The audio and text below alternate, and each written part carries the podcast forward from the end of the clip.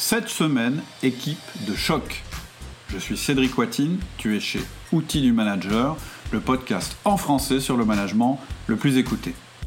Alors cette semaine, j'ai été invité par Cassandre et Mathieu sur le podcast Équipe de choc. Équipe de choc, c'est un podcast dédié à l'innovation managériale et à ses applications concrètes. D'ailleurs, Cassandre et Mathieu ont fait un tour du monde du management et ils sont à votre disposition pour organiser des conférences dans vos entreprises pour partager leurs découvertes. Bref, ça a été une rencontre sympa avec deux jeunes passionnés de management. Ça a été aussi pour nous l'occasion de revisiter les basiques du management. Alors bonjour à tous, bienvenue sur euh, ce nouvel épisode d'équipe de choc. Aujourd'hui, je suis toujours avec Cassandre. Salut Cassandre. Bonjour à tous. Et sur le podcast cette semaine, on reçoit Cédric Watine, que vous connaissez d'ailleurs peut-être. Bonjour Cédric. Bonjour, vous allez bien? Oui, super. Et toi? Ravi d'être là avec toi. Bah pareil, très content aussi. Ça fait plaisir. Beaucoup de dynamisme dans la voix. C'est super. Alors, euh, Cédric est un, est un grand podcasteur. Alors, on est ravi de, de, de, le rencontrer aujourd'hui. C'est aussi un expert du management qui va nous en apprendre euh, beaucoup sur certainement ses outils. Vous allez découvrir ça plus tard dans le podcast. Euh, mais on va commencer tout de suite avec nos deux petites questions d'introduction habituelles. Cédric, qui es-tu? Je m'appelle Cédric Watine, j'ai 53 ans. je suis avant tout chef d'entreprise. J'ai démarré j'ai commencé à être entrepreneur euh, à l'âge de un petit peu avant 30 ans. Euh, et j'ai commencé par reprendre des entreprises. Et euh, au bout de quelques années, je me suis rendu compte que j'étais pas très, enfin j'avais un, un, point faible qui était le management je me rendais compte que tout ce qui était, j'avais fait une école de commerce, peut-être euh, comme vous deux, et euh, exactement. J'étais plutôt à l'aise en stratégie, euh, j'avais une expérience dans un grand groupe, et donc quand j'ai commencé à, reprendre des, des, PME, j'étais plutôt sur de moi en termes de stratégie, discussion avec les banques, analyse de marché, etc. Mais je voyais bien que quelque chose n'allait pas. C'est-à-dire que j'avais des écarts assez considérable entre euh, ce que je voulais que mes équipes fassent et puis euh, ce qu'elles faisaient réellement. Et donc j'ai mis un petit peu de temps à me rendre compte que ce qui clochait, c'était euh, c'était mon management en général, puisqu'en fait j'avais pas j'avais pas de manière particulière de manager. Je pensais que pour que mon entreprise fonctionne, il suffisait que j'ai raison. Et, je pensais, c'est-à-dire raison par rapport au marché, raison par rapport à la stratégie, mais aussi raison par mmh. rapport à mes équipes, etc. Donc j'ai décidé de m'améliorer sur cet aspect et euh, j'ai euh, commencé en fait à écouter des podcasts. Euh, c'était assez assez neuf à l'époque et je suis tombé sur un podcast américain qui s'appelle Manager Tools, qui existe toujours, hein, qui est un des podcasts ou le podcast sur le management le plus écouté aux USA.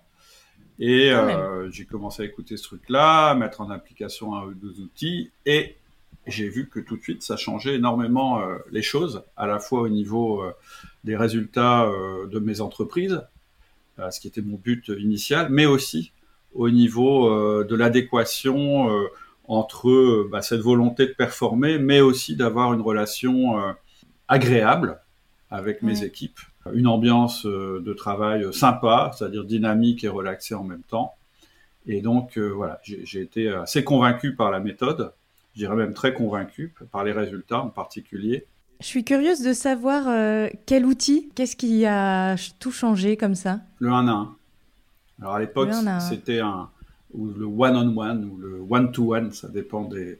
Mais, mais, mais cet entretien individuel qu'on a avec chacun de nos collaborateurs, en tout cas ceux qu'on a en direct, euh, toutes les semaines pendant une demi-heure, euh, ça a été vraiment la première chose qui a, qui a tout changé pour moi en termes ça un déclic. à la fois de relations et à la fois de résultats. Et puis à partir de cet outil-là, bah, euh, j'ai mis en place d'autres outils qui sont venus se greffer sur celui-là, c'est-à-dire le feedback, le coaching, la délégation, dont, dont on parlera peut-être un petit peu plus tard. Mais toujours est-il que voilà, été super convaincu par la méthode, donc euh, euh j'ai contacté euh, les Américains, je suis allé à une de leurs conférences, et puis euh, à la fin, ai dit, mais nous, il nous faut absolument un manager tools français parce que euh, voilà, moi ça m'a tellement apporté que j'ai envie euh, que, que, ça puisse bénéficier à d'autres chef d'entreprise. Moi, je pensais plutôt au chef d'entreprise dans un premier temps. Et donc, ils m'ont dit, bah, vas-y, démarre, démarre un podcast. On te donne l'autorisation de le faire. Et donc, en 2009, j'ai démarré le podcast Outils du Manager qui est encore aujourd'hui. Oh là là, ça fait longtemps. Ouais, ça fait longtemps. C'est dingue, ça fait plus de 10 ans. C'est ça. c'est incroyable. Quand nous, ça fait même pas un. c'est ça, On a été, on a commencé à faire ça avec des, euh, voilà, avec des moyens très restreints. Surtout qu'à l'époque, en plus, au niveau techno, il y avait quand même pas grand chose. Et euh, en fait, ça a remporté un très très grand succès, ce qui, ce qui nous a. Parce qu'il y avait un besoin énorme, ouais. ouais. Ça nous a étonné. Et puis après, on s'est dit, bah non, en fait, c'est le même besoin que nous, on a eu à un moment. Bien sûr. Et donc voilà, pour, pour donc, qui je suis aujourd'hui, bah, je suis chef d'entreprise euh, toujours, et euh, dans lesquels euh, je passe à peu près une journée par semaine, une journée et demie par semaine, D'accord. selon les nécessités. sinon, je n'y suis pas. Et puis j'ai une autre entreprise sur laquelle je passe plus de temps et, que je développe, c'est bah, l'entreprise qui, qui, qui, héberge Outils du Manager, le podcast.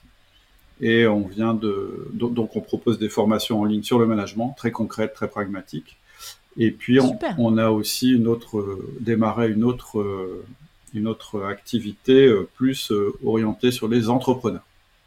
Bah écoute, euh, présentation très complète. on a, on a une belle, une belle vue. De... Ouais, on apprend plein de choses sur, sur ton parcours. Mhm. notre deuxième petite question qu'on aime bien poser, c'est qu'est-ce qui te fait vibrer, toi, Cédric? Clairement, euh, très clairement, le management et je dirais le manager en particulier. Je trouve que c'est une profession parce qu'être manager pour moi c'est vraiment un métier euh, à part euh, qu'on combine avec d'autres métiers évidemment dans l'entreprise, mais c'est vraiment quelque chose, un métier à part entière. Vraiment pour moi le manager c'est le héros de l'entreprise et que mm. malheureusement alors c'est peut-être un peu culturel, enfin c'est un mélange et malheureusement il n'y a pas du tout la, la place qu'il devrait avoir on le compare souvent à un petit chef. Euh, on, l'accuse souvent d'être un pervers narcissique. Euh, on, fait beaucoup d'humour sur le fait que le, manager ne sert pas à grand chose, alors que pour moi c'est le point central de l'entreprise. Donc c'est vraiment ça qui me fait vibrer, c'est réhabiliter le manager. Alors après, il faut qu'il mérite d'être réhabilité. Hein. Mm. Et, et, donc voilà, moi ce qui me fait vibrer, c'est de faire des managers des héros à la fois en communiquant sur euh, les énormes euh, bénéfices que, peut avoir une entreprise à avoir des managers euh, que j'appelle moi des managers essentiels, et aussi en disant aux managers, il faut que vous soyez des héros, il faut que vous méritiez ce type, et donc en, leur fournissant des outils pour qu'ils puissent le devenir. Mais je pense que tu soulèves un point hyper important, et c'est vrai que, comme tu le disais, on n'apprend pas forcément à manager dans, dans, les écoles de commerce. Enfin, on monte, enfin, il y a beaucoup de, compétences hein, qu'on acquiert et de connaissances, mais euh, le management, pas vraiment. Mm. Et finalement, pourquoi est-ce qu'on a souvent ce regard de petit chef, un peu critique sur le manager? C'est parce que euh, on est face à des gens qui n'ont pas été formés pour ça, qui le deviennent un peu euh, parce qu'ils ont été bons et compétents dans une première profession, et du coup, on se dit que bah ils vont monter d'un grade et ils vont aider d'autres à devenir aussi compétents et à monter et c'est comme ça qu'ils montent en fait les mmh. grades. Mmh. Mais, euh, mais finalement, on n'apprend jamais à être manager. Et ce que je comprends, c'est l'outil du manager, enfin ton entreprise à travers le podcast, les formations et puis aussi la formation plutôt entrepreneur, mmh. c'est motivé par l'idée que il faut apprendre à être manager, que ça s'invente pas. Il y a vraiment euh, des choses intéressantes dans ce que tu dis. La première, c'est que quand on est mal considéré et mal formé, on peut pas être bon en général, quand j'ai une conversation informelle avec quelqu'un sur le management, la première chose qu'on me dit, c'est, euh, on m'explique à quel point notre, notre boss est mauvais, à quel point notre manager est mauvais. En général, c'est ça qui fait discuter euh, les gens. Moi, je réponds toujours, et toi, en tant que manager, euh, comment tu te considères? Parce que ma croyance fondamentale, c'est qu'on se change soi-même. C'est très difficile de changer les autres, vous me démarrer par se changer soi-même. Et, et, je dis que quand on, on dit qu'un manager est un pervers narcissique, euh, puisque c'est vraiment un mot qui revient. Hein, vous appelez euh, manager assez, ou chef, vous allez assez, euh, vous allez assez vite tomber sur le mot-clé pervers narcissique.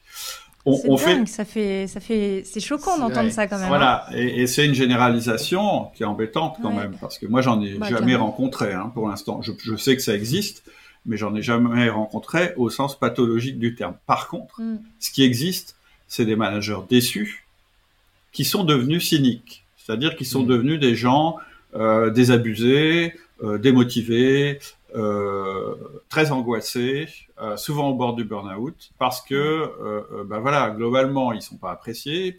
Et on n'a peut-être pas tout à fait tort, parce que s'ils sont pas bien formés, ils sont peut-être pas très bons non plus. Mais ce que je veux dire, c'est qu'au niveau de la personne elle-même, effectivement, si j'arrive dans un groupe et que je me sens mal considéré et, qu'en plus je ne sais pas ce que je dois faire concrètement, c'est-à-dire qu'est-ce que je fais demain, euh, très concrètement, pas la théorie, euh, il, faut il faut être un leader, machin. Non, ce que je fais concrètement, la première chose que je fais quand je rencontre mon équipe, etc., etc., je vais être mauvais. Et à force d'être mauvais, euh, je vais peut-être même devenir, excusez-moi, un peu con aussi. C'est-à-dire que je vais me mmh. défendre, et puis ça tombe bien, parce que l'entreprise m'a donné du pouvoir hiérarchique. Et en me donnant ce pouvoir hiérarchique, elle m'a fait croire que c'était à travers ce pouvoir hiérarchique que j'allais pouvoir gérer mon équipe. Or, la première chose que j'apprends à un manager, c'est que le pouvoir hiérarchique, c'est un cadeau empoisonné. C'est-à-dire que c'est surtout la forme de pouvoir qu'il ne faut pas utiliser. Parce qu'en fait, le fait de l'utiliser, ça vous décrédibilise. Ça envoie le message que vous n'êtes capable de passer que par l'autorité. Or, l'autorité, pour moi, c'est la dernière, dernière forme de pouvoir qu'il faut utiliser quand on est manager, parce que c'est celle qui rend nos collaborateurs stupides. Euh, en général, si on, a, oh, si on a besoin de donner des ordres, si on a besoin en, permanence de dire c'est moi le chef, etc., c'est qu'il y a un problème, on n'utilise pas la, la, bonne forme de pouvoir. Mmh. Évidemment, elle est utile. Évidemment, dans certaines circonstances, il faut être capable de l'utiliser. Mais un peu, c'est un peu comme la menace nucléaire. Elle existe, mais on l'utilise C'est de la dissuasion. et, et, la, et, la, deuxième chose que tu as dit qui est vraiment euh, intéressante, c'est, et c'est tout à fait juste, c'est qu'en général, arrivent à un poste de manager des experts ou les meilleurs de leur équipe. Hmm. En résumé, le, mode de promotion qui mène au titre de manager, c'est bah, je suis le meilleur vendeur, donc je deviens le chef des vendeurs. Je suis le meilleur comptable, donc je deviens le chef des comptables, etc. etc. Et, tout le monde trouve ça normal. On se dit, bah, c'est normal, c'est lui qui sait, donc c'est lui qui doit être chef. Ça, c'est la deuxième forme de pouvoir dans l'entreprise. La première, c'est la hiérarchie. Et la deuxième, c'est la compétence, l'autorité. On appelle ça l'autorité de compétence. Hmm. Et ce truc-là, par contre, il est assez reconnu en France. On dit, bah ouais, c'est normal, il sait mieux que tous les autres, donc c'est normal qu'il soit le chef. Hmm. Mais là, derrière, il y a un gros problème. C'est le deuxième piège. C'est que si tu comptes sur ton autorité de compétence pour manager, ça va pas marcher. La première raison que tu l'as donnée, c'est que bah, c'est pas le même métier. D'être expert et d'être manager, c'est pas le même métier. La deuxième chose, c'est que si tu euh, continues à t'appuyer sur ton expertise pour justifier ton poste de manager, ça veut dire que tu peux pas accepter que dans ton équipe, quelqu'un soit meilleur que toi. Parce que sinon, puisque le fondement de, de, de l'autorité, c'est la compétence, bah, tu dois lui donner ta place. Donc, pour justifier ton rôle de manager et le garder, parce que c'est là qu'on t'a mis, donc a priori tu as envie d'y rester, euh, eh bien tu vas empêcher les personnes de ton équipe d'acquérir des compétences. Et ça va aller plus loin. Quand tu vas embaucher des gens dans ton équipe, tu vas toujours faire attention qu'ils ne soient pas meilleurs que toi. Or, les meilleurs managers, pas du tout ça qu'ils font. Les meilleurs managers, dans leur équipe, ils n'ont que des personnes qui sont plus compétentes qu'elles. C'est-à-dire que je, je, le résume de cette manière-là pour qu'on comprenne. En fait, quand tu deviens manager, ton job, c'est de faire de tes collaborateurs des héros, les meilleurs de leur domaine, capables de travailler ensemble et qui apportent le plus de valeur à l'entreprise. Et donc, ton job de manager, ça devient de développer tes collaborateurs. Et si on n'a pas compris ça, si on a encore arc-bouté sur le, principe de dire ouais mais c'est moi l'expert, je suis respecté parce que je sais, eh bien on va se planter. On va créer une mauvaise équipe. Et d'ailleurs, il y a beaucoup de burn-out qui sont dus à ça. Le burn-out du manager qui essaye d'être en permanence à la pointe et de dominer ses collaborateurs en étant meilleur qu'eux dans toutes les, dans toutes les dimensions, ce qui est impossible. Hein. Quand on monte d'un cran, on peut plus avoir une, une, compétence verticale, on a une compétence horizontale, ce qui n'est pas la même chose. Et le burn-out du collaborateur qui à chaque fois qu'il fait quelque chose de, de, bien pour l'équipe, euh, eh bien, se fait euh, euh, immédiatement rabrouer par son manager, qui lui dit ouais, t'as réussi ça, mais en fait t'es pas si bon, qui lui met le doute, etc. Je discutais avec une coach justement qui récupère des gens en burn-out, et elle me disait la première cause de burn-out, c'est des collaborateurs qui viennent me voir parce que leur manager, après les avoir encensés parce qu'ils étaient très bons, se met à les écraser parce qu'ils deviennent une menace pour le manager. Donc, ce qui vous amène au poste de manager n'est pas ce qui vous permettra ensuite de performer dans votre job de manager. Plus on avance dans une carrière, moins les compétences sont importantes et plus la relation qu'on a avec les autres euh, est importante. C'est mm. deux courbes qui se croisent. C'est-à-dire que au fur et à mesure que ma carrière avance, c'est de moins en moins mon expertise qui compte, c'est de plus en plus euh, ma relation avec les autres la capacité à me faire aider par les autres. Bah, c'est super inspirant et je pense qu'on est, on est tout à fait aligné à ce sujet. Et, et tout ça, je, je, pense que ça se. Enfin, tu as développé une, une méthode et d'ailleurs sur ton site, quand on rentre sur ton site, la, première chose qu'on voit, c'est euh, le management, c'est pas une question de talent mais de méthode. Mm. Euh, j'imagine que tout ce que tu dis, ça se concrétise de façon voilà, très concrète dans l'entreprise quand on devient manager. Euh, comment on passe à ce, à ce rôle de manager prédéfini, euh, hérité de ce qu'on considère être un manager en France, euh, compétent, détenteur de l'autorité, un manager qui va faire de ses collaborateurs des héros Alors, la première chose qu'il faut comprendre, c'est ce que, ce que j'ai, qu'on a commencé à aborder ensemble, c'est qu'il y a trois formes de pouvoir dans l'entreprise. La première forme de pouvoir, c'est l'autorité hiérarchique, on en a parlé. La deuxième euh, forme de pouvoir, c'est euh, euh, l'autorité de compétence, dont elle nous a servi à accéder à notre poste, mais qui va devenir en fait le facteur limitant de notre rôle de manager. Donc il y a une, troisième. il y a la troisième. Et donc c'est la troisième qu'on va utiliser. Et la troisième forme de pouvoir, celle qui est la plus efficace, celle qui permet à l'entreprise de se développer, qui permet au manager d'être zen et de pas aller au burn-out et qui permet aussi aux collaborateurs de s'épanouir, c'est quoi cette forme de pouvoir? C'est la confiance ou l'influence. C'est-à-dire que le job du manager, au moment où il devient manager, ça va être, ça va être pardon, de, gagner la confiance de ses collaborateurs pour pouvoir les faire travailler ensemble, en fait, pour pouvoir les influencer, mais de manière euh, douce d'une manière qui à la fois profite à l'entreprise, au manager et au manager. D'accord. Alors ça, c'est de la théorie. Une fois que je vous ai dit ça, vous vous dites, euh, ouais, ok, comment je fais C'est ce que j'allais dire, comment on fait Alors, Comment on fait pour mettre en place de la confiance, pour la construire, et pour la garder aussi Voilà, comment on fait? Et c'est là qu'on va arriver aux outils. Déjà, on va faire tomber euh, une croyance qui est que les meilleurs managers ou que manager, c'est être doué avec les gens.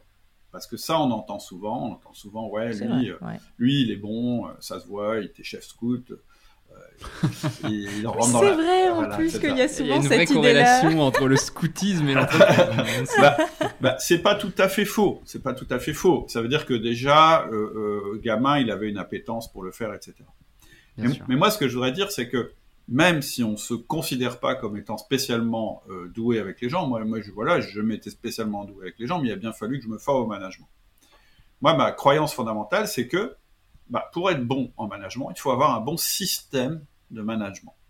C'est quoi un bon système de management? C'est un ensemble d'outils qu'on utilise pour gérer notre équipe. Et on va devenir bon en management en utilisant ces outils. C'est-à-dire que plus on va utiliser ces outils, plus on va s'intéresser au sujet et meilleures vont être nos performances de manager. Et on va devenir bon avec les gens, ou plutôt on va devenir bon avec les gens dans le contexte du management. Alors concrètement, qu'est-ce que ça veut dire? Concrètement, ça veut dire qu'on a observé les comportements des meilleurs managers. ou, plutôt ce sur quoi s'appuient les meilleurs managers. Les meilleurs managers, ils s'appuient sur quatre choses fondamentales qui sont communes à tous les managers. La première chose, c'est, je le disais tout à l'heure, ils ont su développer un niveau relationnel euh, avec euh, leur équipe qui est supérieur à la moyenne, relationnel dans le sens professionnel évidemment, avec mhm. chacune des personnes de leur équipe. C'est-à-dire que les meilleurs managers, ils ont cette confiance envers leurs collaborateurs et qui est réciproque. Et c'est une confiance qui est une connaissance et une confiance qui sont individualisées. C'est-à-dire que c'est rarement des gens qui disent ouais moi mon équipe euh, c'est les meilleurs. En général c'est des gens qui disent plutôt Jean il est génial parce que euh, il sait euh, négocier incroyablement avec les clients. Sylvie j'adore parce qu'en fait tu lui files un fichier Excel et elle fait des miracles avec ça. Vous voyez c'est plutôt des gens qui vont parler comme ça. Complètement. Donc, premier pilier c'est la confiance. Le deuxième pilier c'est la performance. C'est-à-dire que c'est des gens qui en permanence disent à leur équipe ou à chacun des membres de leur équipe s'ils performent ou s'ils performent pas. pourquoi je, c'est très très important, c'est parce que quand même, faut pas oublier qu'un manager, il est là pour créer de la performance. Hein. Si je demande à un ensemble de chefs d'entreprise, qu'est-ce, qu'un bon manager Ils vont me dire, bah, c'est quelqu'un qui, qui, qui, performe, qui ramène des résultats. Première chose. Et deuxième chose, mais qui garde les membres, les meilleurs membres dans son équipe. C'est-à-dire qu'il y a l'aspect, les deux R du management, rétention, résultat. Donc, deuxième pilier, la performance. Troisième pilier, c'est des gens qui euh, délèguent comme des fous. C'est-à-dire que quand on me demande d'évaluer un manager, comment je fais? Eh bien, je regarde comment se comporte son équipe en l'absence du manager. Hmm. Parce que le bon management se voit en l'absence du manager. On l'a vu au moment de, la crise du Covid. Il y a des équipes qui ont continué à performer, même si euh, elles étaient éclatées, même si euh, elles n'avaient pas euh, le flicage permanent du management derrière leur épaule pour regarder si elles travaillaient bien, etc. Puis il y en a d'autres pour lesquelles ça n'a pas marché du tout. Bon, bah, ça veut dire quelque chose sur la maturité du management. Bien sûr. Donc le troisième pilier, c'est la délégation. Et le quatrième pilier, des, bons, des bons managers, c'est le coaching. C'est-à-dire que on voit que, que, le but de ces managers-là, c'est de faire que chacune des personnes de leur équipe devienne la meilleure possible, sans limite, hmm. en pleine autonomie. Donc quatre piliers, confiance, performance, délégation, coaching. Et en face de ces quatre piliers, bah, on met quatre outils. D'accord, génial. Le premier outil, c'est le 1 à 1. On en a parlé tout à l'heure. Le 1 à 1, c'est l'outil de la confiance. Comment on fait pour générer de la confiance avec quelqu'un À votre avis? On lui donne notre plus grande richesse.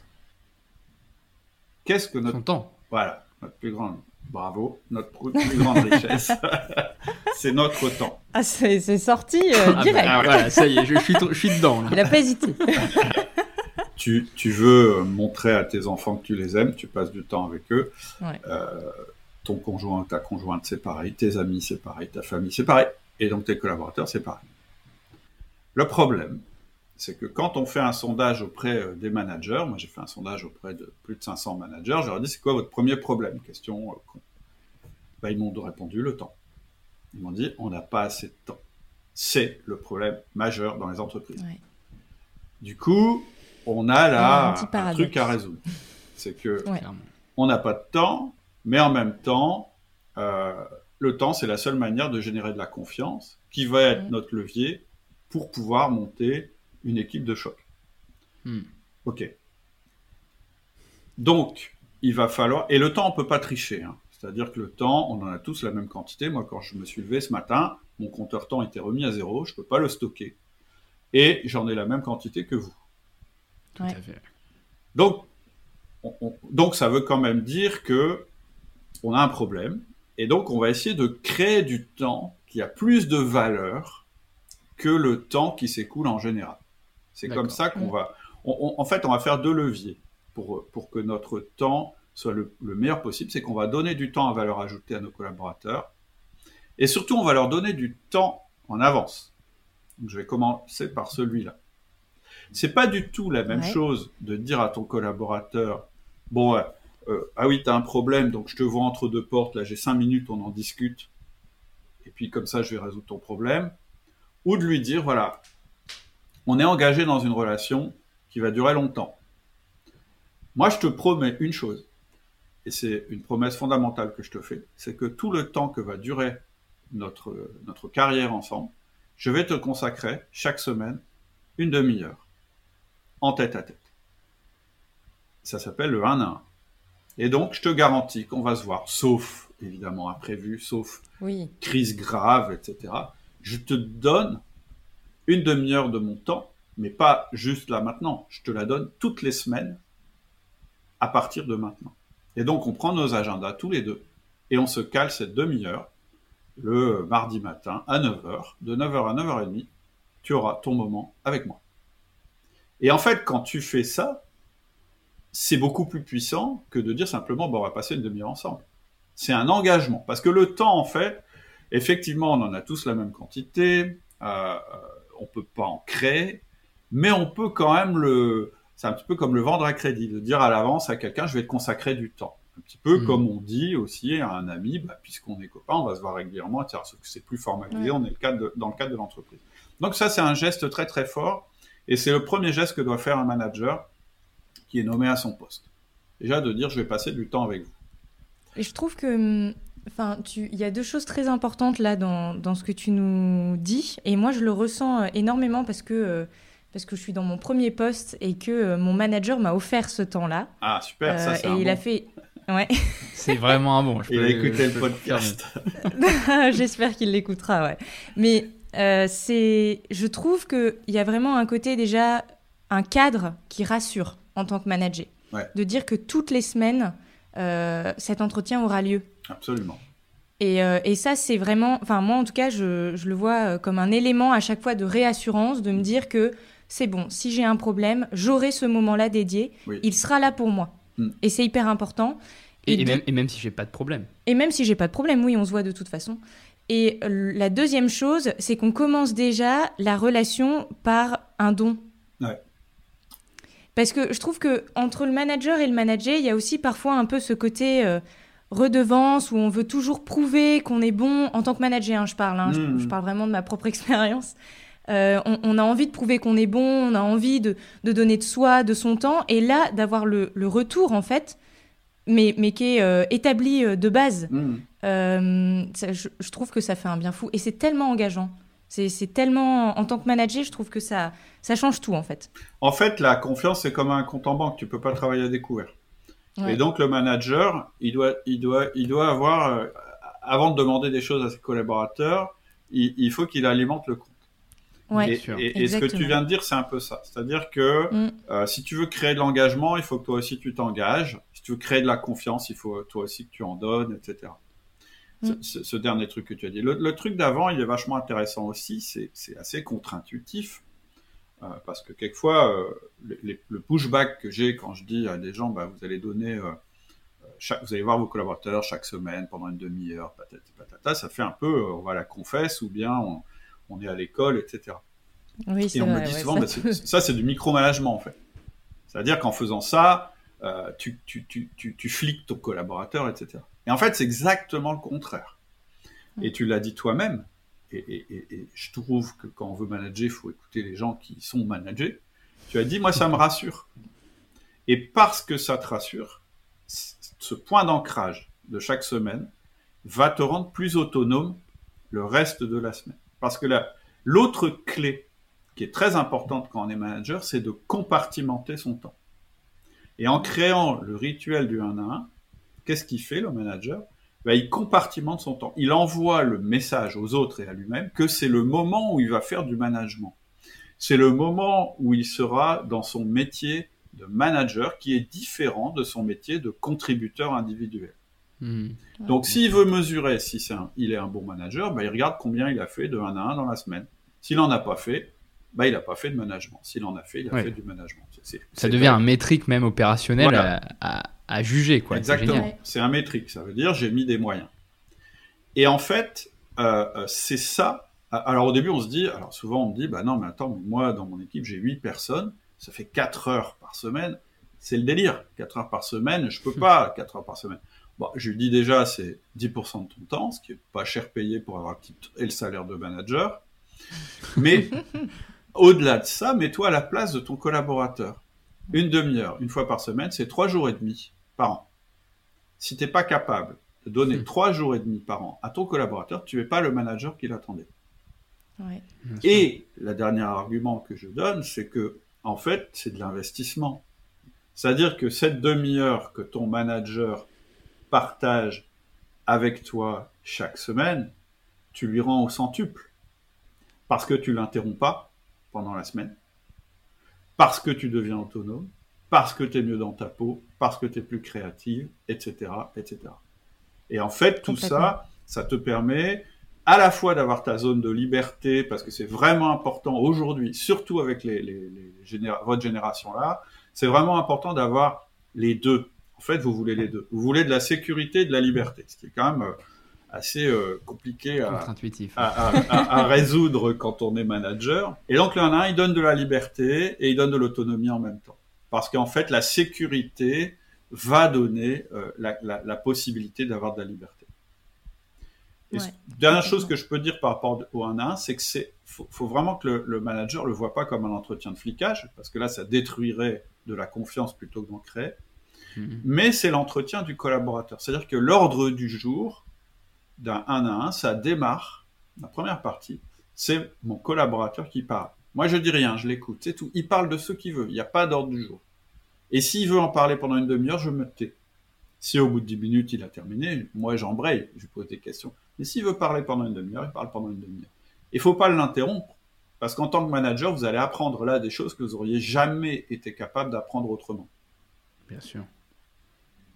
Et j'imagine même qu'en fait, je, rebondis sur ce que tu dis, euh, je, me, vois très bien à la place d'un manager euh, énoncer euh, potentiellement tous mes problèmes, mais pas forcément dans le but d'y avoir une résolution, mais plus dans le but d'avoir une écoute. Et, et j'imagine que le manager, c'est aussi pour lui, cerner les problèmes, pas forcément y trouver une solution, sinon il, gère toutes les galères du monde dans son entreprise et il n'y a plus de priorité et c'est très complexe, mais juste de se sentir écouté pour un manager, de se dire, bon bah voilà, Sylvie elle m'emmerde, bah voilà, bah juste il le sait et je peux ensuite construire mon management à partir de ça sans forcément le solutionner dans la seconde. Quoi. Exactement. En fait, il y a un autre. Je dis première chose, faut pas prendre le contrôle de l'entretien, c'est-à-dire que si le manager commence en disant bon alors l'ordre du jour c'est mort. C'est plus un à un comme, euh, en tout cas pas à la mode outil du manager.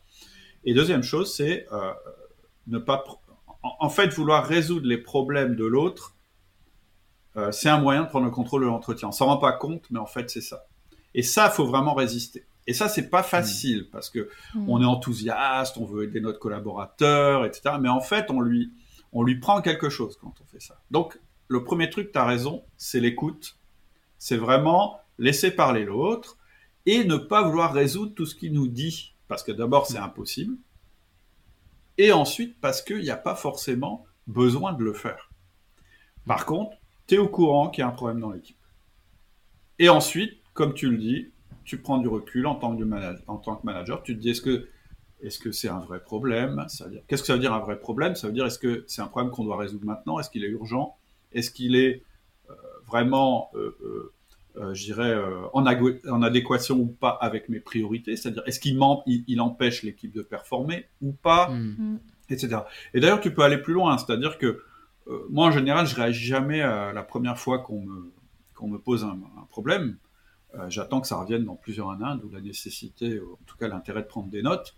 Quand ça revient, je, au bout d'un moment, je, je, je, dis, je dis, mais en fait, ça fait trois fois que tu me parles de ce sujet, comment tu vas le résoudre? Ça, c'est tu vois, première phase du 1 à 1, c'est je crée la relation. Que ça. J'écoute, j'écoute, je comprends, je pose des questions. J'essaye de savoir qui j'ai en face de moi, ce qu'il aime bien, ce qu'il aime pas, ses enfants, ses hobbies, ce qu'il aime dans son travail, ses problèmes dans son travail, etc.. La deuxième phase, c'est de commencer à lui dire, quand il y a des problèmes qui se posent, de lui donner de l'autonomie. Et la meilleure manière de donner de l'autonomie, c'est de renvoyer la question, c'est pas de résoudre le problème. Hmm. Et après, tu peux poser la question, mais ça fait trois fois que tu m'en parles, tu as besoin de moi, euh, pourquoi tu m'en parles? Et souvent, en fait, euh, euh, ton, ton, ton, manager il va te dire, bah non, je voulais juste que tu le saches. Très souvent. Parce que le fait d'être écouté, c'est important. On, a fait un sondage dans une boîte dans laquelle on est intervenu il y a quelques années, auprès des, des cadres, et je leur ai dit, c'est une boîte qui est dans le... une boîte de IT, très haut niveau d'expertise. Le problème de ces boîtes-là, c'est le turnover, hein, très clairement, Mmh. euh, de garder Ouais. les talents, etc. Et cette boîte-là, euh, elle a un turno- turnover très faible et elle a pas, elle surpaye pas les personnes. Elle est au niveau du marché. Et donc on a fait un sondage, on a dit mais qu'est-ce qui, pour- pourquoi vous, pourquoi vous restez dans cette Qu'est-ce qui boîte vous fait plaît, quoi? Ouais. Le 1 1. C'était la Ah réponse. ouais, carrément. Parce que dans toutes les boîtes où on est passé, en fait, on est des espèces de prestataires salariés, on compte pas, on nous écoute pas. Ici, on nous écoute. Le 1 1, ça a été la réponse. Et, et, euh, Ouais, ca- quasiment unanime. Donc, euh, c'est un outil puissant. Alors maintenant, il est de plus en plus répandu. Moi, quand j'ai commencé à en parler euh, en 2009, tout le monde disait n'importe quoi. Enfin, voilà. Aujourd'hui, je pense que c'est assez acquis. Par contre, la manière de le faire, parce que c'est comme tout, hein, le, le- le diable est dans les détails. Euh, On peut, un outil aussi puissant, tu peux l'utiliser pour tout, tout détruire aussi. Alors l'intérêt du 1 à 1, au-delà du fait que, euh, vous l'avez souligné, il crée la confiance, il crée l'autonomie, il rassure, il crée de la sécurité, etc. C'est que c'est en fait, ça va devenir le point d'ancrage du management. Et en fait, c'est sur ce petit entretien qui va évoluer au fur et à mesure de la maturité de la relation que vous avez avec chacun de vos collaborateurs, que vous allez pouvoir enclencher les trois autres outils euh, Mhm. qui correspondent à la performance, à la délégation, au coaching. Et donc le premier Ouais. outil, ça va être le feedback. C'est-à-dire qu'au bout d'un moment, une fois qu'on a mis en place la confiance, qu'on a autorisé l'autonomie, on va se mettre à parler de la performance. Et en fait, parler de la performance, c'est la manière la plus simple de parler de la performance, c'est dire à nos collaborateurs là t'es bon, là t'es pas bon. J'exagère, je résume. Alors si on fait comme ça, ça va pas forcément être bien perçu. Voilà. Ça peut vite être pris personnellement, Ouais, en ouais. fait. C'est Voilà, vrai qu'il voilà. faut savoir décorréler euh, le, feedback euh, négatif de... euh, oui, voilà, la personne du personne. sujet, exactement. Bah, en fait, il faut sortir du système euh, punition-récompense qu'on a appris à l'école et être sur un système de vraiment de feedback. En fait, Ouais. des, de fi- des feedbacks. Alors, les feedbacks, c'est toujours sur euh, des faits c'est jamais un jugement. Mm. C'est-à-dire qu'il y a vraiment trois, trois éléments, enfin, il y a quatre éléments. euh, alors, je détaille, je ne vais pas détailler l'outil feedback, mais en gros, ce qu'il faut dire, c'est qu'il est fondé sur quatre éléments très importants. Le, le premier, c'est que la personne doit être en position d'entendre. Ouais. C'est-à-dire que la première chose, c'est de demander euh, est-ce que je peux te faire un feedback? Si la personne dit non, il ne faut pas lui faire de feedback. De toute façon, le canal n'est pas ouvert. La deuxième chose, c'est toujours être sur du factuel. C'est-à-dire de ne pas dire t'es fainéant, j'exagère, hein, mais. euh, ou euh, t'écoutes pas les autres, ou, ou ce genre de choses. Il faut toujours partir d'un fait avéré. Mhm. Par exemple, je vais prendre euh, l'exemple t'es fainéant, c'est quand tu arrives en retard à la réunion du lundi. Ça, c'est un fait avéré. C'est pas un jugement Mm. sur la personne, c'est quelque chose qui s'est passé. Voilà la conséquence. Donc, on a cité un fait, on, on contextualise, c'est-à-dire on dit voilà ce qui se passe et qui est négatif. Et la dernière étape, c'est de faire confiance à la personne pour modifier son comportement. Et, et- et là, on va parler de bienveillance. Parce que c'est un mot qu'on entend beaucoup, la bienveillance, le manager bienveillant, etc. etc. Ok. Moi, je peux pas. En, en plus, ce genre de mots, c'est des mots un peu compliqués parce qu'on peut pas être contre la bienveillance. hein. Je des personnes sûr. qui vont dire ah non, moi, moi, la bienveillance, je suis pas pour, je trouve ça nul. Mais en fait, le problème, c'est qu'est-ce qu'on met derrière la bienveillance? Moi, je crois que la bienveillance ultime, la vraie bienveillance du manager, c'est d'aider son collaborateur à modifier un comportement qui n'amène pas de performance. C'est ça être bienveillant. Et c'est ça qui demande du courage. Honnêtement, dire à quelqu'un t'es bon, ouais, non, c'est pas grave, etc., c'est pas de la bienveillance. C'est- du manque de courage. Il y a un moment, il faut aussi être capable de dire à ses collaborateurs et de manière bienveillante, là, ça va pas, euh, je t'explique pourquoi, et maintenant, comment tu vas faire pour que ça se passe mieux? Et, et- Ouais. et, et- et- et tu vois, c'est une preuve de confiance en fait de faire ça. C'est à la fois euh, la confiance en soi et la confiance dans la relation, d'être capable de dire ça. Et donc, déjà, vous avez remarqué, on commence par établir la confiance et la bonne relation avant de faire le feedback. Si on démarre par un feedback, c'est mort. La confiance n'est pas établie, ça va être mal pris. Donc, premier élément, c'est la confiance en soi et en, la relation. Et deuxième élément, c'est la confiance dans notre collaborateur pour réussir à devenir meilleur. Et en fait, c'est un cadeau hein, qu'on fait à un collaborateur quand on lui fait ça. Plutôt que de rien dire, de le laisser mal de se planter à la fin, de ramasser aux entretiens de fin d'année ou pire, je pense que cette méthode-là est, mieux, en tout cas, je ne sais pas si on dit mieux veillante, mais en tout cas, est, davantage bienveillante que la bienveillance en général. Tout le monde est beau, tout le monde, tout le monde est, gentil, parce que on est quand même dans une boîte pour obtenir de la performance. De plus en plus, on voit le manager comme quelqu'un qui est qui est plutôt un, enfin je vais, je vais grossir le trait, mais un peu bisounours, euh, qui est là pour caresser un petit peu dans le sens du poil, qui est justement dans cette overdose de bienveillance. Et là, je trouve que tu rappelles euh, des, piliers en fait, qui est de dire, non, le manager, il est aussi là pour amener de la performance, mm. et il n'est pas là non plus pour infantiliser. Non. Euh, c'est pas le manager euh, tout puissant, entre guillemets, qui va résoudre tous les problèmes et qui va aller porter euh, toutes les conséquences des actes de tout le monde. C'est mm. aussi dans la relation savoir dire, nous, on t'attend sur telle, telle euh, métrique de performance mm. et quand ça va pas, je vais savoir te le dire mm. et je vais te faire confiance pour évoluer parce que tu en es capable.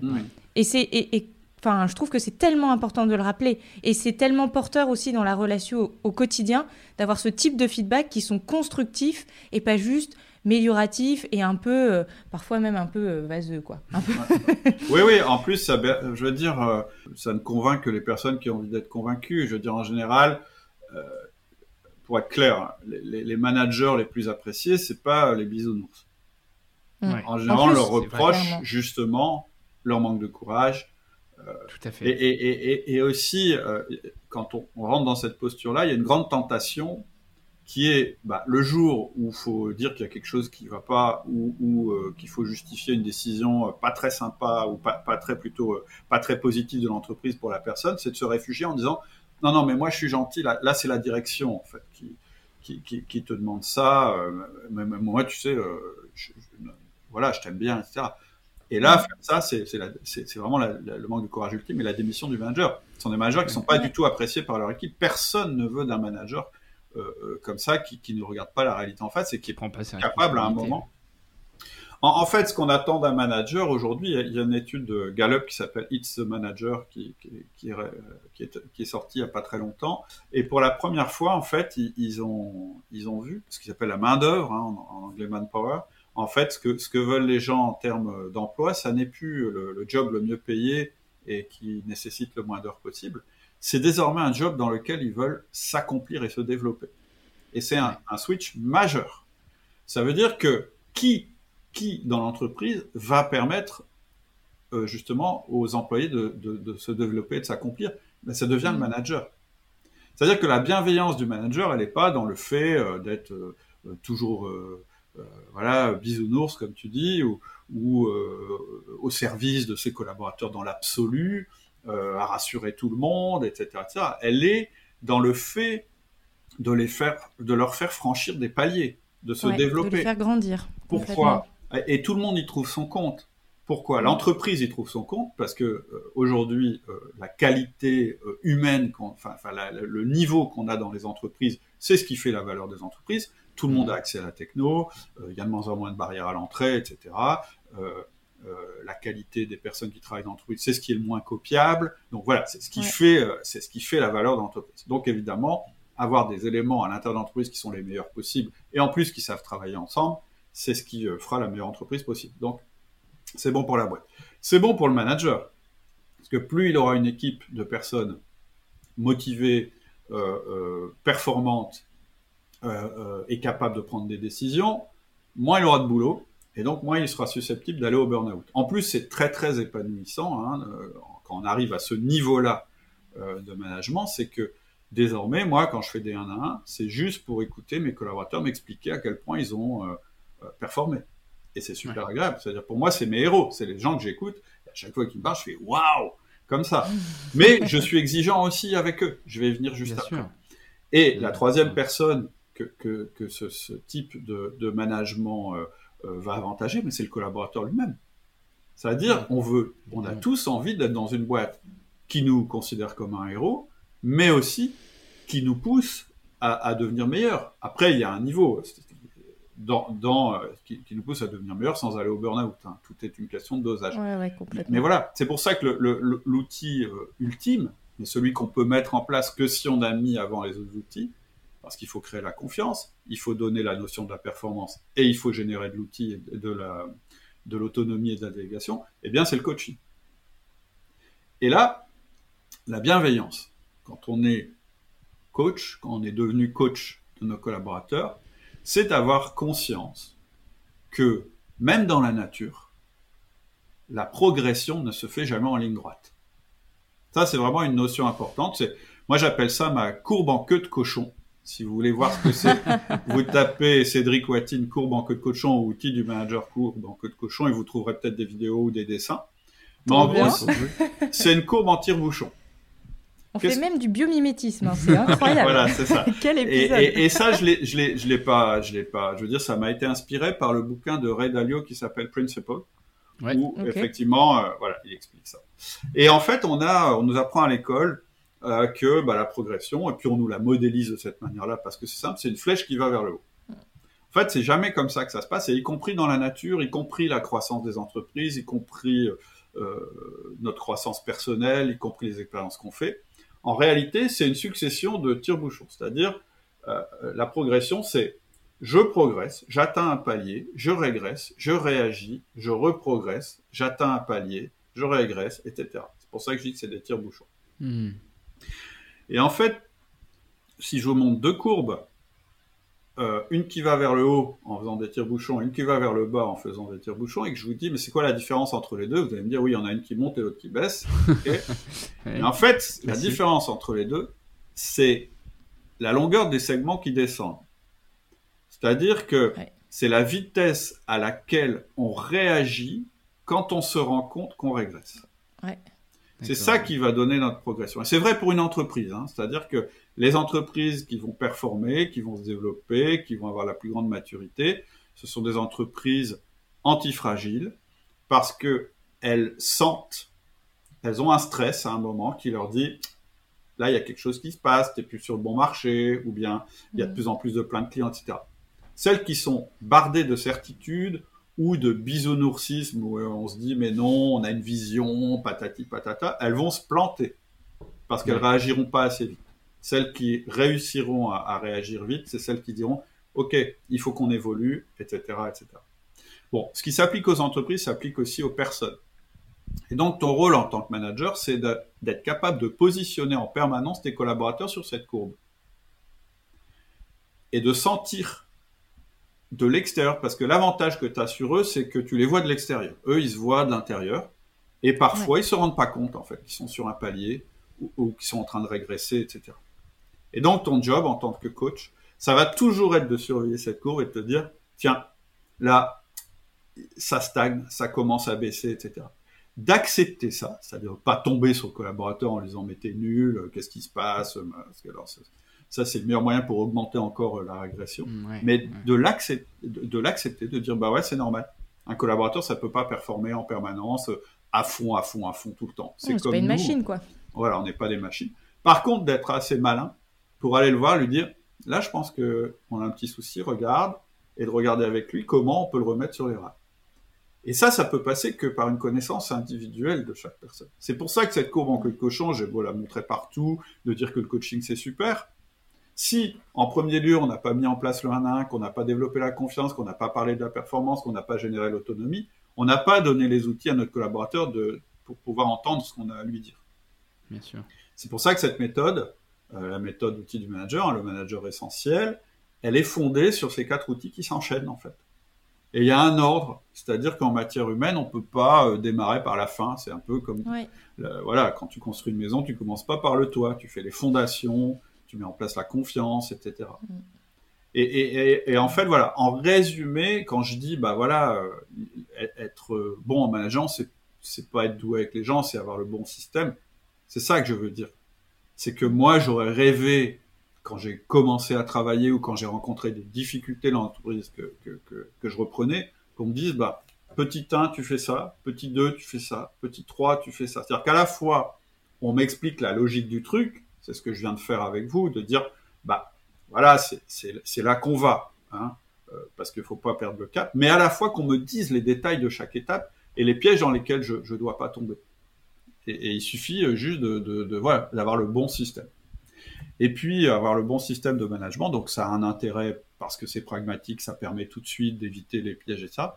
Mais en plus, quand on a un système, ça permet d'avoir un regard euh, extérieur sur ce qu'on fait.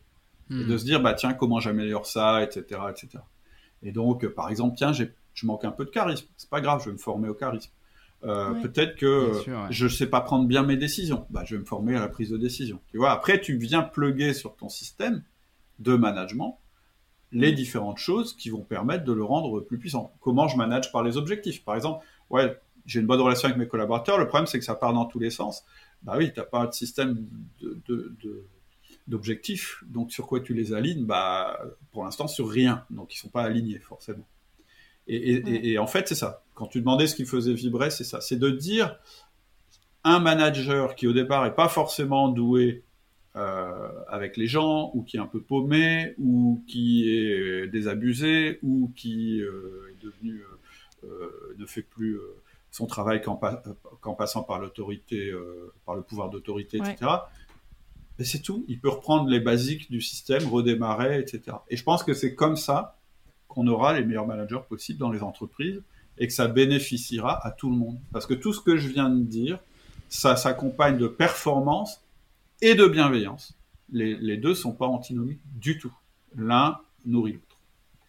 J'adore. Enfin, je, te, laisse, je te laisse rebondir après, mais moi j'adore parce que je trouve que ça, euh, ça démystifie un peu ce, rôle du manager dans le sens où c'est à la portée de tout le monde dès lors qu'on souhaite y accorder euh, du temps, des efforts, euh, de l'évolution constante aussi. Mhm. Et, je trouve que c'est plein de promesses parce que pour ceux qui aujourd'hui se sentent perdus, et je pense qu'il y en a beaucoup, hein, parce que c'est dur d'être manager, je pense qu'il faut le rappeler, mhm. c'est aussi se rassurer grâce à un cadre, un système qui permet d'évoluer, qui permet de progresser. Et moi, je, je, trouve que ton discours est plein de promesses et c'est vachement porteur pour nous en tant que futurs, peut-être, hein, je, je l'espère, enfin, je, pense, manager, d'avoir euh, aussi ce cadre sur lequel on peut se reposer pour avoir un, semblant de, de, de schéma d'action. quoi. Hmm.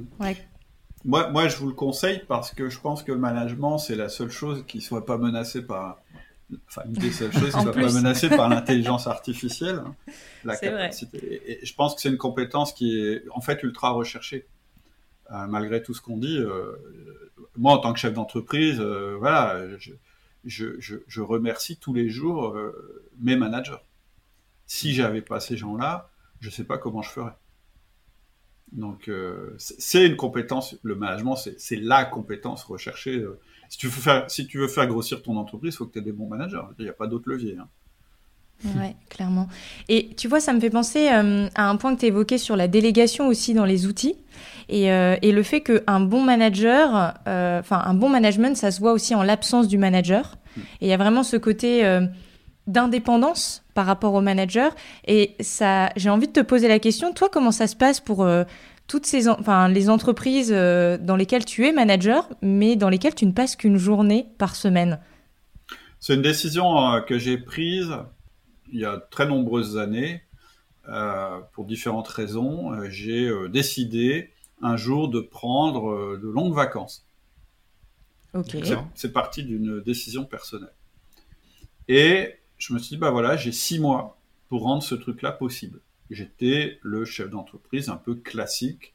Euh, et pour moi, voilà, avec cette espèce. Alors, c'est pas vraiment une croyance fondamentale, c'est plus une manière de, travailler qui est bah, je suis indispensable, il faut que je sois à la boîte tous les jours, il faut que je monte l'exemple, il faut que je sois le premier arrivé, le dernier parti, il euh, faut que je sois sur le front sur tous les problèmes, il faut que j'aide tous mes collaborateurs, sans moi, euh, ils peuvent pas s'en sortir, patati, etc. Et donc, j'étais plutôt le schéma classique de l'entrepreneur je me suis dit ouais mais c'est embêtant parce que en fait c'est pas ça que je voulais moi quand j'ai commencé à reprendre des entreprises. J'avais une autre idée de la manière dont j'allais euh, passer ma vie. C'était pas ça en fait au départ. Donc euh, la manière dont ça s'est passé déjà c'était euh, de décider de décider que la boîte pouvait tourner de moi sans, sans, sans que j'y sois.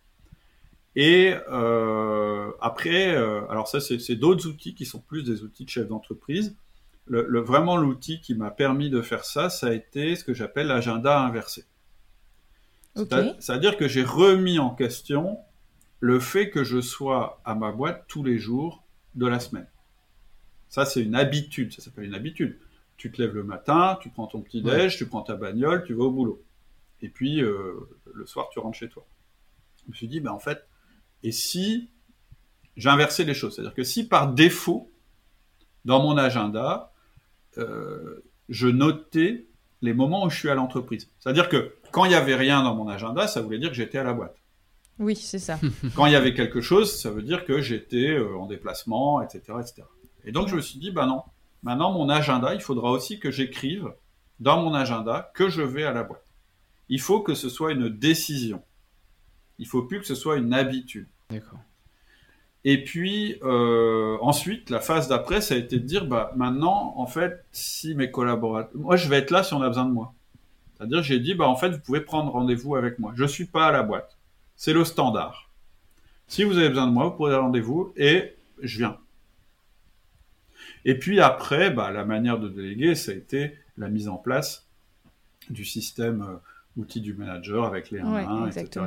Je veux dire, par essence, c'est un système qui, te pousse à la délégation, en, tout cas qui pousse à l'autonomie. Alors après, euh, quand on, est, euh, on a vraiment envie de forcer une délégation, c'est-à-dire de dire, bah, je vais plus euh, laisser mon collaborateur me prendre du travail, il y a vraiment un truc, je voudrais que ce soit désormais cette personne qui le fasse, là c'est un processus. C'est-à-dire que là, alors il y, a quelques trucs à comprendre qui sont des trucs de base en délégation pour pas faire des erreurs de base.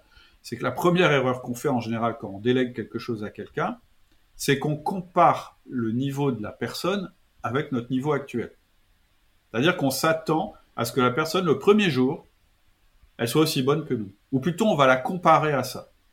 Ouais. Or, c'est pas à ça qu'il faut se comparer. Le standard de comparaison, c'est comme j'étais mauvais quand j'ai commencé à le faire. Ben voilà faut toujours comparer quand tu délègues quelque chose à quelqu'un, ton niveau quand toi, tu as commencé à le faire. Bien sûr. Et donc, ton enjeu, ça va pas être qu'elle soit bonne tout de suite, ça va être qu'elle soit aussi bonne que toi le plus rapidement possible. C'est hmm. pas la même chose. Donc, la deuxième chose à comprendre, c'est qu'une délégation, c'est un processus. Il y a un début et il y a une fin. C'est pas, ça y est, j'ai délégué, je vais tout expliquer, hop, ça va bien se passer. Parce que ça, c'est sûr, ça marche pas c'est en général ce qui nous fait revenir sur nos délégations. C'est-à-dire que, et plus on a d'expérience de ce type, pire c'est. C'est-à-dire, euh, du coup, on perd la confiance, etc., etc. Tu vois, la première fois que, tu vas déléguer quelque chose à quelqu'un, il va le faire moins bien que toi, donc tu vas dire, oh, bah non, bah, il le fait mal, je le reprends. Et la deuxième fois aussi, et ainsi de suite. Et donc, ça va ancrer en toi que la délégation est impossible. Donc, première chose, le niveau de la personne, c'est ton niveau quand tu as commencé. Deuxième chose, l'enjeu, c'est pas qu'elle soit meilleure maintenant, c'est qu'elle soit meilleure le plus vite possible, si possible plus vite que toi.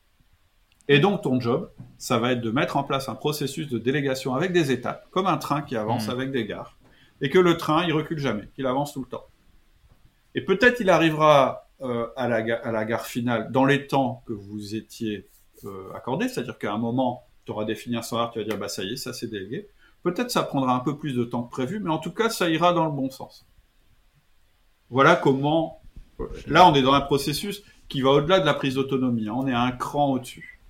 Mais je répète, tout ça c'est possible si tu as mis en place la confiance, si tu as mis en place la performance et le feedback, si tu as mis en place l'autonomie, le coaching. Pourquoi le coaching? Bah Parce que tu vas pas déléguer à quelqu'un qui n'a pas le niveau. Donc tu vas le coacher pour le monter au niveau afin de pouvoir lui déléguer les choses. Génial. Donc la, la délégation, c'est le Graal du manager. Mais l'erreur, ce serait de croire qu'il faut démarrer par ça. Ça, c'est le toit de la maison. Les fondations, c'est le 1 à 1, etc. Non, mais et tu le rappelles très bien, et, euh, et en même temps, ça nous.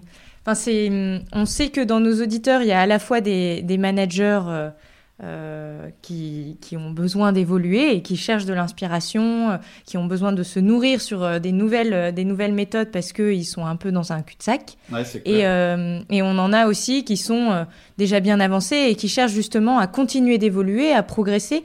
Et, et, je trouve que c'est bien aussi d'amener ce type de discussion parce que je pense que ça va les nourrir aussi dans, dans, dans leur évolution continue parce que le management, c'est voilà, c'est une progression continue.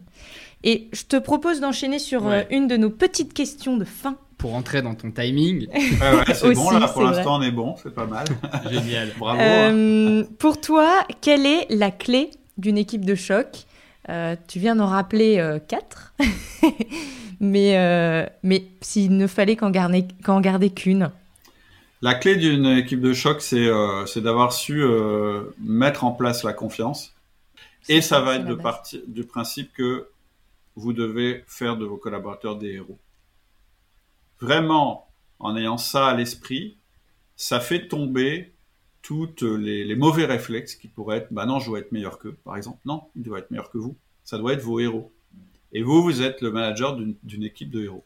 Pour, pour moi, la clé d'une équipe de choc, c'est ça, c'est d'avoir un manager qui les considère et qui les, qui les considère comme des héros et qui en fera des héros.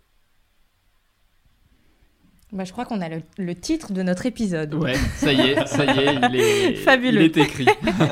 on le voit en gros sur notre feuille.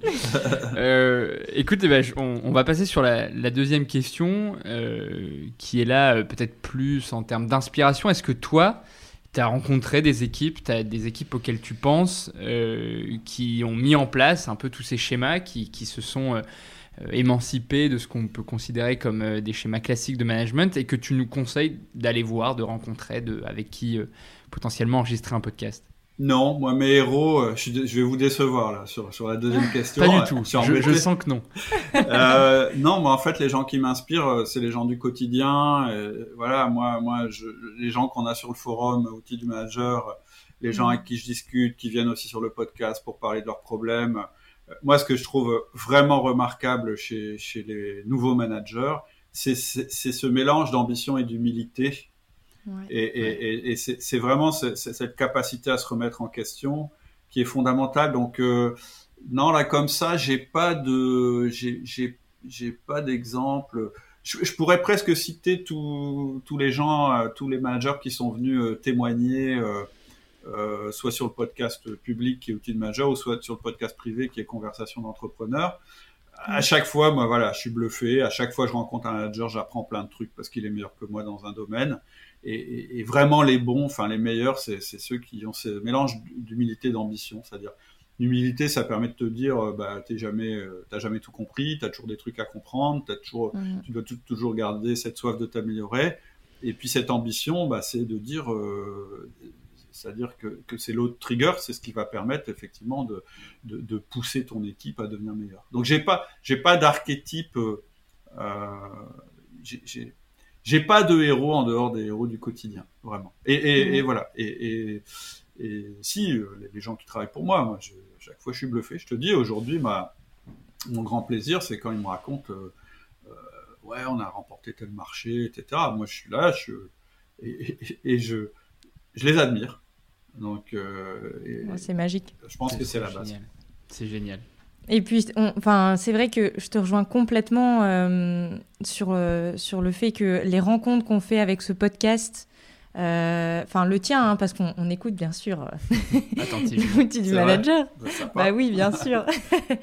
et, et, en même temps, nous, avec équipe de choc, les rencontres qu'on peut faire et, et, les témoignages que nous partagent nos, nos managers interviewés, c'est juste c'est tellement enrichissant et tu as raison, c'est des héros. Et nous, en tout cas, en tant que jeunes managers, et je suis sûre que c'est le cas aussi de managers, euh, on les admire, quoi. Et, euh, et ça, c'est une source d'inspiration euh, éternelle. Bah, génial, mais en tout cas, on, on vient de passer un peu plus d'une heure avec toi, Cédric. On a appris plein de choses. Je pense qu'on en ressort avec énormément d'apprentissages qui sont d'autant plus concrets, qui sont applicables dès demain, je pense. Activables, ouais. Voilà, activables très rapidement.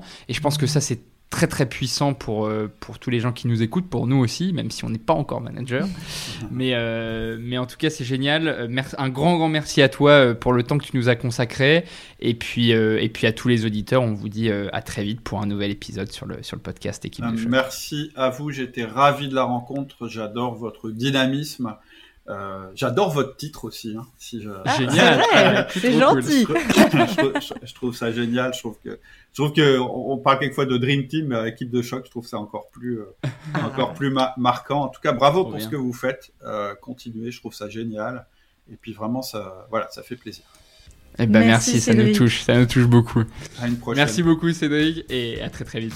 Merci, au revoir. Voilà, c'est tout pour aujourd'hui. J'espère que la conversation t'a plu, qu'elle t'a donné toi aussi envie d'avancer en tant que manager. Si tu veux rejoindre la communauté, il y a vraiment deux choses à faire. La première chose, c'est de t'inscrire à mes mails privés. Pour ça, il faut aller sur le site www.outils du manager. Et la deuxième chose, c'est de rejoindre le forum. C'est gratuit. Ça te permettra de te présenter et puis de poser toutes les questions que tu as toujours eu envie de poser sur le management sans jamais oser les poser. Et pour ça, il faut aller aussi sur le site outils du manager www.outildumanager.com. À bientôt. Au revoir.